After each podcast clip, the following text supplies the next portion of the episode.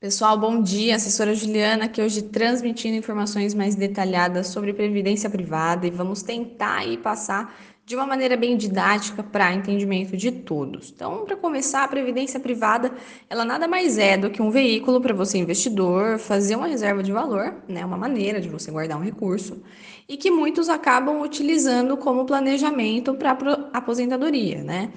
A previdência privada tem alguns benefícios adicionais em relação aos fundos regulares de investimento e que pode fazer sentido para você esse tipo de investimento. O primeiro benefício que a gente pode listar é questão de come cotas. Para a previdência existe essa isenção sobre a antecipação do imposto de renda que é realizado pelo governo duas vezes ao ano.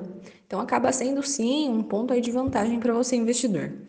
Além disso, existe uma flexibilidade muito grande, ou seja, você consegue fazer né, portabilidade de fundos ou de seguradora, ou seja, né, uma migração de estratégias que você pode fazer sem ter nenhum custo adicional ou reter algum tipo de imposto de renda, somente mesmo uma troca de fundos ou de seguradora.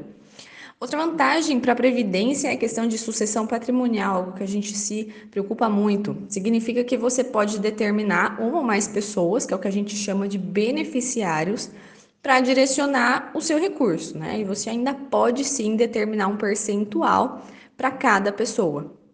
Além disso, para a previdência privada, ela não entra em inventário, né? O que significa que no caso de alguma fatalidade, os beneficiários que estão cadastrados na previdência privada podem receber o recurso investido em até 10 dias úteis. E também para a previdência existe uma questão de benefício fiscal. Porque, dependendo da modalidade que você escolhe, você pode ter possibilidade de chegar em uma alíquota de imposto de renda menor do que fundos regulares ou também tem possibilidade de abater um percentual na sua declaração anual de imposto de renda. Mas vamos falar mais fundo sobre essas modalidades e tributação para a Previdência. Aqui a gente vai começar falando sobre modalidade, que são os famosos VGBL e PGBL. O VGBL, né, o imposto retido na hora do resgate, é aplicado apenas sobre o que render o seu investimento é só sobre o lucro que deu sobre o período investido. Agora, no, no PGBL, o imposto que é retido na hora que você resgata é aplicado sobre o que você investiu mais o que rentabilizar a aplicação, é sobre o todo. Nessa modalidade, você tem a possibilidade de abater até um teto de 12% na sua declaração anual de imposto de renda. A gente também pode escolher como que a tributação vai ser aplicada. Né? A gente fala aqui entre regime regressivo e progressivo. No regressivo significa que a alíquota de imposto de renda ela vai caindo ao longo dos anos, né? chegando aí numa alíquota mínima de 10% depois de 10 anos. No regime progressivo, significa que a alíquota do imposto vai ser proporcional aí com o valor que você vier resgatar.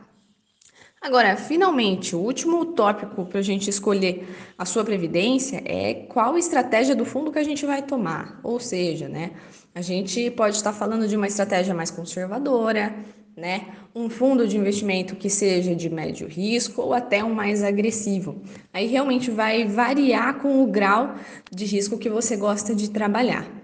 O mais ideal né? O que a gente sempre recomenda é que você converse com o seu assessor para ajudá-lo aí é, a avaliar qual a melhor modalidade de tributação, estratégia para se trabalhar.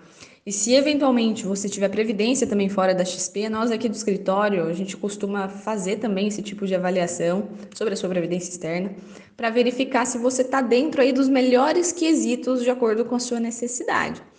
Então, para maiores informações, a gente está aqui à disposição, que a gente puder ajudar, a gente vai fazer sim com certeza. E já até aproveito para desejar aí uma boa semana e um bom dia.